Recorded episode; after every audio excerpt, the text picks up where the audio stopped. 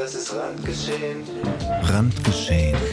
Der Wirtschaftstalk aus Hessens Mitte. Thomas Winzer und Steffen Schmidt lästern, äh, quatschen über Tech, Marketing und regionale Wirtschaftsthemen. Und jetzt Bühne frei für die beiden Racker. Schüler aus Biedenkopf kam eine Runde weiter. Vergangenheitsbewältigung. Künstliche Intelligenz und Robotik. Perspektiven für eine künftige Welt. Künstliche Intelligenz und Roboter sind moderne, Techn moderne Techniken, zukunftsgerichtete Techniken, künstliche Intelligenz. Mit vielen Beispielen, zahlreichen Abbildungen. Der Autor weist in ihre Geheimnisse ein und macht mit den Verfahrensabläufen vertraut. Der praktische Teil gipfelt darin, der praktische Teil gipfelt darin, dass dem Leser klipp und klar, klipp und klar, wie er sich selbstständig ein Robotermodell programmieren kann. Wahnsinn, wo kommt es denn her? Franzis Computerbuch für jedermann. Stets zu Diensten dein Computer. Künstlich, das ist, es gab mehrere Bände davon. Und hier sehe ich zweimal, oh, sehe ich zweimal den Namen Winzer. Thomas Winzer, Datenfernübertragung per Computer. Thomas Winzer, der Weg zum Computer. Und Thomas Winzer, künstliche Intelligenz und Robotik. Mit 86 Abbildungen. Wie, das war das früher war so ein Verkaufs, Verkaufsargument. Die Anzahl Definitiv. der Die musst ja auch alle beisteuern. Also der Verlag hat nichts gemacht. Leibniz, hast du richtig, ah nee, Ich da philosophisch, richtig mathematisch gestartet. Wahnsinn. Wann war das gewesen? 87, da war ich sieben. Was habe ich da gemacht? Da habe ich mich noch nicht mit Computern beschäftigt. Da standen aber auch schon welche bei uns im, im Keller. Apple-Computer standen da im Keller. Genau. Mein Vater genau. war Apple Kunststoffingenieur. II. Ja, genau. Der hat für ähm, Apple damals, haben die die Maschinen, den Kunststoff, die Spritzgussmaschinen Mhm. Da waren sie aber schon entwickelt. sehr weit, wenn sie quasi den Apple äh, dann im Einsatz Die hatten. waren sehr weit, ja genau. War damals Vata gewesen. Die, Mhm. wo heute nur noch die Batteriesparte übrig geblieben ist. Damals gab es noch Vata Plastik auch. Mhm. Und die waren sozusagen auch Zulieferer für Automobilindustrie, Mhm. für auch Computerindustrie. Also er war auch dann, Kunden waren auch Hewlett Packard gewesen damals schon, HP, IBM. Mhm. Interessant. Ja. Mo- Motorola, die ersten Motorola-Handys, da hat mein Vater die Spritzgussmaschinen für entwickelt. Und hier den Italien, da, da, da wurde auch meine Italienliebe geweckt. Wir waren nämlich total oft in Italien auch. Und hier, kennst du noch von früher Colani, Ja, klar. den Designer? Ja, hat Diese verrückten die- Fernseher und Ja, so, da ja. hat mein Vater die Kunststoff, also im. Team Wo waren die sozusagen. angesiedelt, die Firma? Das war in Wächtersbach in Hessen, Ah, also so im, im, im mein, Tin- mein Kinzigkreis ist das, zwischen Hanau Richtung Fulda da da hoch. unterwegs war. Ja, die sind dann irgendwann, äh, der ist ja früh gestorben, ich habe dann nur noch die, die Entwicklung so mitbekommen der Jahre, die sind dann irgendwann Jahre später an Holländer verkauft worden Mhm. und dann ging es bergab. Also gibt es heute nicht mehr. Mhm. Gibt es heute, wäre auch für ihn sehr wahrscheinlich keine Zukunftsindustrie gewesen, wenn er nicht dann irgendwo zu Continental oder direkt so wahrscheinlich zu irgendeinem OEM oder sowas gewechselt wäre. Ja. Interessante Zeit auf jeden Fall damals. Also ich hatte die Computer und das war das schon deine, war das dein erstes Geschäftsmodell? Ähm, wie heißt es schön? Ähm, bei uns ist äh, der Honig halt nicht von den, von, den, von den Tapeten getropft. Also ich musste schon sehen, dass ich, dass ich zugange komme oder zu, zu irgendwie meinen. Die, also sagen wir mal so, das ganze Computerzeug war damals halt teuer. Wenn du so einen PC damals gekauft hast, dann hast du locker 3.000, 4.000, 5.000 Mark auf den Tisch legen müssen. Und als Schüler waren das schon Dimensionen, die irgendwo schwer zu erreichen waren. Und da habe ich mir damals schon überlegt, wie kann ich zu Geld kommen. Um den Computer kaufen zu können. Absolut. Also so, Und Getränkemarkt war keine Option.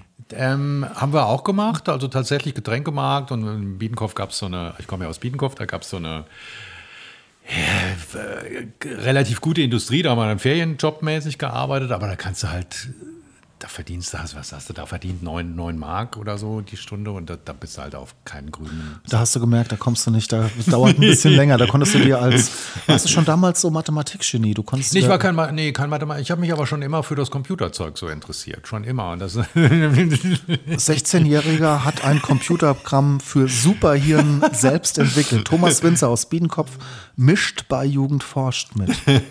Und das war sozusagen die allererste, das, das, Gerät habe ich auch noch, diesen Hier. PC-12F. FF. Den konnte man halt mit Basic programmieren, mit ganz simplen If-Then-Anweisungen. Da habe ich das Spiel Mastermind. Das, wenn ich mir das heute angucke, denke ich, was ist denn das für ein Kikifax? Aber damals war das halt. Ähm, Hier auf ein Spiel kommt programmiert genau. sozusagen. Dann quasi so Snake den, oder was? Nee, konntest gegen den Computer Mastermind dann spielen. Also das ah. ist ja so ein ah. Zwei-Personen-Spiel. Und da konntest du dann gegen ihn spielen und das Programm dazu habe ich gebastelt und habe dann und da. wie hast du das gebastelt? Dann mit einem Computer mit dem Ding, drauf mit dem Ding, Ding, mit dem direkt. Ding. Du, du, direkt musst du dann hier jede einzelne Zeile eintippern und hast keinen, keinen Bildschirmanschluss, gar nichts gehabt, sondern das Display ist nur diese, dieses einzeilige. Und wenn die Zeile weg war, dann war sie weg. War sie weg. Also musst du das halt heißt weg, also sie also nur nicht sichtbar, aber mhm. du musstest dir dann halt das aufschreiben und überlegen und machen und hin und her. Und dann und ganz ordentlich weiter nach für nach eintippen. deshalb, ich habe immens viel Zeit da rein investiert. Deshalb war ich auch immer ein schlechter Schüler, also von wegen Mathe-Genie. Nee, nee, nee. Als ich war in der Schule, war ich eher schlecht. Und war das die Funktion vorgesehen, dass man es programmieren konnte? Ja, ja, ja. Das, das, waren so die allerersten, also das war sozusagen die Weiterentwicklung dann dieser, dieser Taschenrechner, die es damals ja auch gab, die programmierbar waren. Meistens mit so Maschinensprache ähnlichen Programmiersprachen. Und das war dann das erste Ding mit Basic, also mit dieser interpretativen Programmiersprache und da kannst du halt alles Mögliche mitmachen. Und das war schon, das hat damals auch, ich weiß nicht, 800 Mark oder so gekostet. Das war schon teuer. Wahnsinn. Und, und haben deine Eltern verstanden, was du da tust? Nee. Die haben, nee. nicht, die haben gesagt, ich soll mich auf die Schule konzentrieren und das Zeug sein lassen, aber die Schule hat mich nicht interessiert, das hat mich immer interessiert. Und sag mal ganz kurz, künstliche, künstliche Intelligenz, was war da dein, dein, deine, deine These? Dein da war tatsächlich so, das, das ging um in eine ähnliche Richtung wie heute, dass man sich so gefragt hat, können Computer Intelligenz nachbilden, so wie sie menschlich, also wie, wie menschliche Intelligenz. Also kann man einen Computer so bauen, da war dieser sogenannte ELISA, ELISA-Test, das war damals, äh, ging halt rum, dass du quasi in einem anderen Zimmer, in einem anderen Zimmer einen Computer hast und sprichst mit diesem Computer, weißt aber nicht, dass es ein Computer ist, kann der dann so mit dir interagieren, dass du davon ausgehst, dass es mehr oder weniger menschliche Züge sind. Das war so damals. Das, was uns heute, heute auch eigentlich noch Irgendwo daran schon, interessiert. Ja, ja. ja deshalb ja. Hat, sich, hat sich viel so an dieser ganzen, auch an der Fragestellung nicht geändert verändert. Das Einzige, was sich halt verändert hat, dass die Rechenleistung immens größer geworden ist und dass es halt auf Grundlage dieser Rechenleistung andere Algorithmen und, und Strukturanalysen und so etwas gibt. Aber es war ja nie so. Ich würde mal behaupten, eigentlich bis, vor, bis zum letzten Herbst vor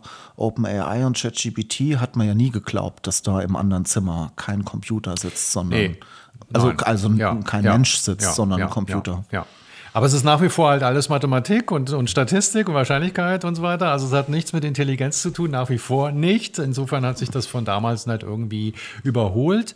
Es sind halt einfach nur andere Modelle und andere Rechenleistungen da. Und verglichen mit dem, mit dem Zeug von damals ist das so ein Faktor, keine Ahnung, 20 Milliarden sind die Rechenleistungen dann einfach stärker geworden, besser geworden. Wie bist du auf so Gedanken gekommen? Durch die kleinen Maschinen durch die kleinen oder durch, Masch durch ja. so Science-Fiction-Filme ja. oder Bücher? Und ich hatte dann dadurch dann einfach einen ganz guten Draht zu dem, irgendwann zu diesem äh, Lektorat oder zu dem, zu dem Verlag und die kam dann mit Ideen auch tatsächlich rüber und das war dann eine Idee, die aus der in Ecke kam, so nach dem Motto, können Sie sich vorstellen, da in diese Richtung was zu machen.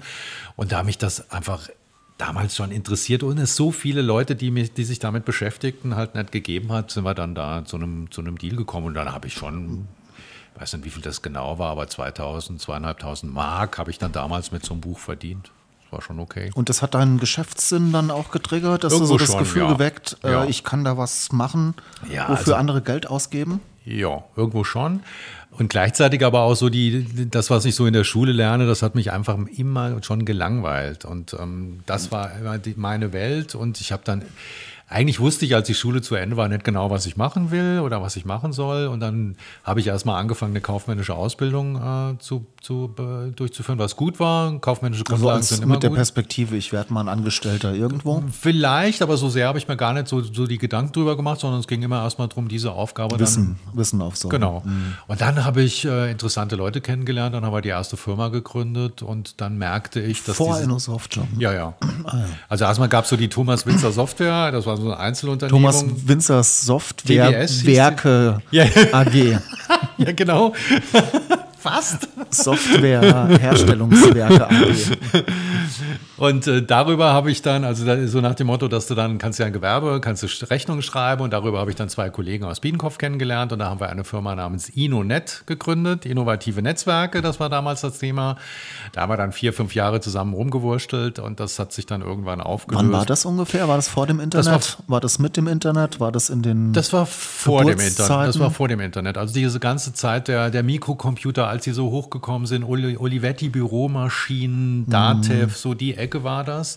Da sind viele Unternehmen auf die Idee gekommen, weg von den Großrechnern, mittleren Datentechniken, in eigene Rechner zu investieren. Da war Olivetti sehr stark und die brauchten dann Auftragsabrechnungssysteme, also was du heute über SAP, über mhm. Salesforce oder was auch immer bekommst. Und die haben wir dann gebaut, individuell für die entwickelt und da, damit fing es dann an, ja. Wahnsinn. Und wie lange hat es dann noch gedauert bis zur InnoSoft? Das war dann, dann haben wir uns zerstritten. Also das ist dann irgendwann, äh, haben wir gemerkt, dass es nicht mehr so gut funktioniert. Und das war dann die Geburtsstunde der InnoSoft. Also deshalb auch Inno. Das hat so ein bisschen, wir haben dann einfach das in Richtung Software äh, gebracht. Und so ist das dann alles ins Laufen gekommen. Cool. Eins muss ich nur anmerken, es gab ja damals kein Investorenkapital, keine Venture-Kapitalgeber, nichts. Ich bin damals mit Krawatte und Anzug zur Sparkasse gedackelt und habe dann um einen Kontokurrentkredit gebeten, damit ich sozusagen, so hieß das damals, 10.000 Mark das war eine Riesennummer. Also ich musste dann, musste auch nicht pitchen oder sowas, sondern einfach nur hindackeln und freundlich nachfragen. Dann wurde dann diskutiert und zwei Tage später bekam ich dann die Zusage. Das war dein Startkapital. Das war mein Startkapital. Für, für die InnoNet, für die InnoSoft? Oder? Für mein Privatunternehmen. Verstehe. Mhm. Und daraus hat sich dann, äh, dann alles entwickelt. Und das Interessante ist, den Kontokurrent habe ich heute noch, den Rahmen. und, wie, wie, bist du an die ersten Kunden gekommen? Wie, das würde mich interessieren. Wie hast du da, oder sind die Kunden erstmal auf dich und du hast gemerkt, okay, jetzt muss ich eigentlich eine Firma gründen, um das abrechnen zu können? Oder, also oder war schon dein Plan, okay, ich baue jetzt eine Firma, ich biete ein Produkt an und dann gehe ich raus und erzähle den Menschen davon? Nee, es war schon so, dass, dass durch die Kontakte, die wir da hatten und durch den Markt, der gerade so entstand und durch die Olivetti, es gab einen Olivetti-Vertragshändler in Biedenkopf, der gute der, der, sozusagen Menschen brauchte, die Software entwickeln. War dein bester Freund sozusagen. Ja, das war von einem der meiner beiden Kollegen, war das der, ein guter Kumpel und darüber kamen dann die ersten Aufträge. Und diese Aufträge wurden dann mit hohem Aufwand, weil es halt unsere ersten Entwicklungsaufträge waren, wurden dann umgesetzt. Das heißt, wir haben viel mehr Zeit investiert als das, was wir dann bekommen haben. Kann aber, ich auch sehr gut. Mhm. aber das waren die ersten Umsätze. Das ist aber so, das, was man wahrscheinlich machen muss. Halt, ja, ja, genau. Und der Konfigurant hatte dann einfach immer die Bedeutung, dass man Miete und sowas, was man bezahlen muss, bevor das eigentliche Geld dann eingeht, dass das dass, dass du da ein bisschen Spielgeld hattest. Exakt, sozusagen. genau, das war der mhm, Rahmen. Mhm. Und wir haben eigentlich, das muss man so sagen, nie Verluste gebaut, weil wir immer so investiert haben oder neue Mitarbeiter eingestellt haben, wie es die Ertragslage zugelassen hat. Und das steht halt in einem extremen äh, Diskurs zu der heutigen Zeit. Und du hast da, konntest davon schon leben? Ab wann war der Punkt? Oder? Ja, ja ich war ja dann war erst noch in dieser kaufmännischen Ecke unterwegs, habe dann da irgendwann die EDV-Abteilung ähm, übernommen. Es war ein relativ kleines Unternehmen, aber da war ich der EDV-Mann. Das war dann sozusagen mein, Dein Brotjob. Mein Brotjob. Und mit den anderen, mit der übrigen Zeit, äh, habe ich dann das Unternehmen aufgebaut, habe dann irgendwann nur noch halbtags gearbeitet und so ist das dann. So ein schleichender Übergang genau. aus der Festanstellung genau. in die du. Genau.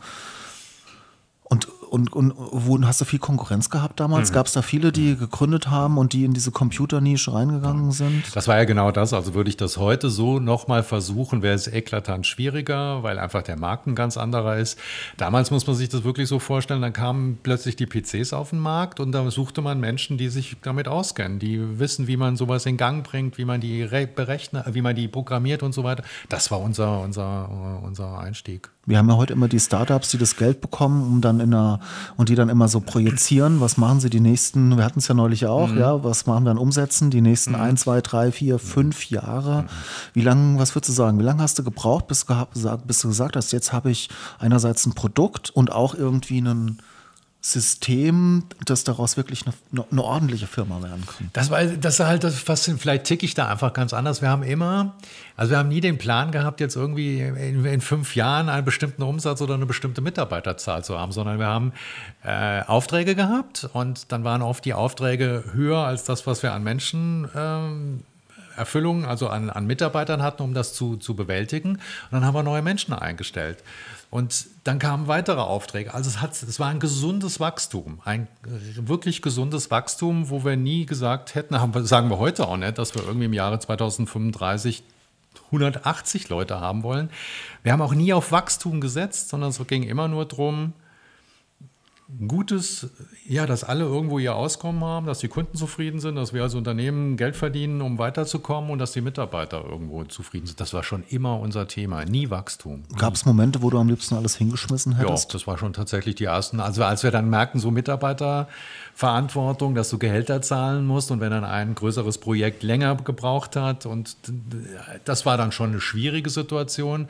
Aber plötzlich hat sich das dann einfach alles wie so ein, wie so ein Karussell, hat sich das dann, ähm, lief das dann mehr oder, will nicht sagen von alleine, aber ähm, ja, es hat sich dann im Laufe der Zeit einfach ganz gut etabliert. Und gab es so Dinge, so Schlüsselmomente oder so eine Schlüsselaktion, wo du sagst, das war eigentlich, als ich das gemacht habe, das war so ein Katalysator? Und da wusste ich, das funktioniert oder da, da ist der Markt voll drauf angesprungen? Das war damals oder? tatsächlich Microsoft. Also wir haben dann Beziehungen zu Microsoft aufgebaut, wir, haben wir erst als Trainingscenter angefangen, dann hat Microsoft war quasi auch gerade hier dabei in Deutschland den Markt zu erobern und in dem, in dem Sog sind wir dann schon ganz gut mitgekommen, weil Microsoft uns dann andere Aufträge äh, vermittelt hat. Ähm, das war schon ein Inkubator. Das war ist aber 20 Jahre her. Also das war einfach eine komplett andere Zeit. Heute sagt Microsoft, Partner sind uns egal. Wo geht die Reise hin? Bei uns? Ja. Ihr habt 30 Jahre, wenn du so die nächsten 30 Jahre, du sagst, so ein Softwarehaus wie damals, wird mhm. man heute vielleicht, wird man sicherlich vielleicht heute gar nicht mehr gründen. Mhm. Weiß nicht, ob man es vor fünf Jahren überhaupt noch so dann vielleicht gegründet mhm. hätte. Also unser Ziel ist eigentlich, dass es, dass es die Firma, also ich werde dann sicher nicht mehr tätig sein, wahrscheinlich werde ich auch nicht mehr leben in 30 Jahren, aber das ist schon so, dass, dass es auf fort, also wir haben gesagt, als wir die 30 Jahre Jahrfeier haben, gehabt haben, also am, schönsten wäre es, wenn wir eine 100-Jahresfeier feiern, die nach wie vor mit Unabhängigkeit, also dass wir machen können, was wir wollen, dass wir uns die Aufträge irgendwo aussuchen können, das war eigentlich so oder ist das Ziel und darauf, das ist so eine, so eine Vision, die auch irgendwo die Firma treibt unabhängig zu bleiben und zu gucken, das Geschäft wird sich verändern, sich auf das Geschäft irgendwo gut einzustellen. Ja, das ist so der, der Plan eigentlich. interessant, interessant. Ja. Aber ich habe gelernt, dass du auch ein Buch geschrieben hast. Ich habe auch ein Buch geschrieben, aber ich frage mich, ob ich jetzt überhaupt, ob wir das nicht als Cliffhanger nutzen. Weil wir jetzt ja schon eigentlich wieder eine fast volle Folge haben. Achso, du meinst? Wenn ich jetzt, wenn ich jetzt erzähle, warum ich ein Buch geschrieben habe und wie es dazu kam und wie es dann dazu kam, dass ich heute hier sitze, dann explodiert die Folge und wir kommen bestimmt über die 45 das heißt, waren, Minuten. Deswegen würde ich vielleicht fast am liebsten an der Stelle, wo du cool. jetzt so schön erzählt hast, das ähm, ist auch eine gute ähm, Idee. Würde ich einen Cliffhanger einbauen okay. und wir machen einfach jetzt ähm, bald. Sehr gut. Nochmal so, eine, Punkt. noch mal so eine Folge. Das war ja. jetzt unerwartet, auch für alle Zuhörerinnen und Zuhörer, weil ich weiß nicht, ob es euch ausgefallen ist. ähm, wir haben weder unser Intro abgespielt, Null. noch einmal den Buzzer benutzt. Ja. Aber der, ähm, ihr könnt ja mal schauen bei Amazon Thomas Winzer, künstliche Intelligenz und Robotik. Ich glaube, bei Amazon gibt es das nicht mehr, wenn nur noch bei, äh, wie heißt das, Antiquariat Ah, vielleicht so bei Momox oder ja, genau. bei solchen, bei solchen. Aber es liegt ja auch, wie, wie, wie fühlt sich das so an, so ein Buch zu haben? Schon irgendwo strange und ein bisschen schräg. Gerade das ist ja auch so was, was einen so überdauert. Ja, ja, ja. ja das absolut. ist ja auch bei der Firma irgendwie. Hat das eine Faszination für dich auch? So zu denken, ah, da ist so ein Buch, das bleibt, da ist vielleicht auch eine Firma, die bleibt, auch wenn ich nicht mehr da bin. Also eher die Firma. Also das Buch ist eher da, da, ist ja sozusagen, wenn ich so die eine oder andere Formulierung lese, denke ich, was habe ich mir denn dabei gedacht? Muss mir mal ausleihen, auf jeden Fall. Für einen Sonntagnachmittag. Aber bei der Firma ist es schon irgendwo so, dass, man, dass ich denke, so, hey, wenn man in 100 Jahren äh, an die Anfänge, deshalb drehen wir auch viele Filme, wo, wo so ein bisschen Geschichten und, und, und, und Stories und was auch immer erzählt werden, wenn man sich das in 100 Jahren nochmal angucken kann, um sozusagen die Anfänge der Firma äh, greifbar zu machen, das finde ich einfach schön. Oder das fände ich schön, ja tatsächlich. Gibt bestimmt so ein Museum, wo hier die Bücher ausgestellt sind und deine ganzen, aber das sind so Geräte, die kenne ich auch noch aus meiner aus meiner, Kindzei aus meiner Kindheit. Ich weiß, ich war einmal heimlich am Apple-Computer meines Vaters, der auch angeschaltet war. Es standen ja viele auch nur einfach Gehäuse rum. Manche waren auch zusammengebaut, weil dann ja geguckt werden musste, wie sind die Teile und so. Und er hat da immer auch rumgebastelt und experimentiert. Und ich habe dann auch manchmal so Snake und so erste Spiele gespielt. Und einmal habe ich dann eine Diskette ins Lauf reingefroren. und ich wusste nicht mehr, wie sie, raus, wie sie rausgeht. Und dann bin ich fast wahnsinnig geworden. Weil der Daddy das sonst mitbekommen hätte. Weil er es mitbekommen hätte. Und ich habe die nicht, ich wusste nicht, dass ich einfach nur das Diskettensymbol auf den Papierkorb ziehen muss. Und habe dann damit manuellen Kräften versucht, die Diskette aus dem Laufwerk zu bekommen. Also man muss schon gemerkt, sagen, die, dass ich die, dran war. Die, ja, klar. Also die Apple-Geräte, das war schon auch eine andere, eine andere Welt. Es Also war eine andere Zeit. Also er würde aus, äh, ich sag's mal sinnbildlich, aus allen Wolken fallen, weil das Unternehmen damals Mitte der 90er ja eher auf dem absteigenden Ast war. Mhm. Also es war nicht der große Hype. Ja, es war jetzt, es war, Apple war wie IBM. Ja, aber überleg Und eher mal, zum also- Sterben verurteilt im Vergleich zu dem, was IBM in aber der die Zeit Geräte gemacht waren hat. schon auch gehypt, also im Sinne von auch ein bisschen teurer, ein bisschen abgehobener. Und wenn ich als Unternehmen zur damaligen Zeit eine Apple-Maschine in meine Produktion oder in mein, das ist, also würde man schon sagen, das ist aus heutiger Sicht innovativ, zumal du dann ja da auf Maschinensprache-Ebene rumoperieren musstest. Also das war dann schon eine Nummer, so ein Ding dann äh, tatsächlich anzuprogrammieren und da gute Ergebnisse zu erzielen. Faszinierend. Ja, das hat er, hat er nicht gemacht. Er hat ja nur die, die, für die Hüllen gesorgt, das sozusagen, das Plastik drumherum Ja, ja. ordentlich aus. Es war auch nur so ein, so ein grauer, schmieriger Kasten. Also er hat diesen, diese bunten Dinger, die dann kurz später kamen, G3, G4, was war das alles gewesen? Genau, ja, genau. das, was dann für mich auch wieder interessant, auf, zum ersten Mal interessant wurde, auch für Videoschnitt auf Mini-TV. Naja, das erfahrt ihr in der, in der nächsten Folge, Aber das ist eine gute Idee, dass wir dann quasi. würde ich auch sagen, Ja. oder? Genug Content für euch für diese Woche. Ich würde sagen, ohne Intro, ohne Outro, eiskalt. Wie hat, wie hat der vom, von dem von Löwenzahn immer gesagt? Jetzt die Kiste ausschalten und dann nächste Woche Dienstag 16 Uhr wieder Das einschalten. müssten wir mal rauskramen, um hier auf dem Bazar. Der hat immer so was zum Schluss, war immer so für die Kinder klar, jetzt macht ihr den Fernseher aus, nächste Woche geht's weiter. YouTube ausschalten jetzt. Bis zum nächsten Mal Randgeschehen. Ciao. Das ist Randgeschehen. Das war's leider schon für dieses Mal mit Thomas und Steffen. Folgt Randgeschehen auf Instagram, Twitter und LinkedIn. Für den heißesten Klatsch und Tratsch haben die beiden rasenden Wirtschaftsreporter einen Telegram-Kanal gestartet. Schaut doch mal vorbei. Das ist Randgeschehen.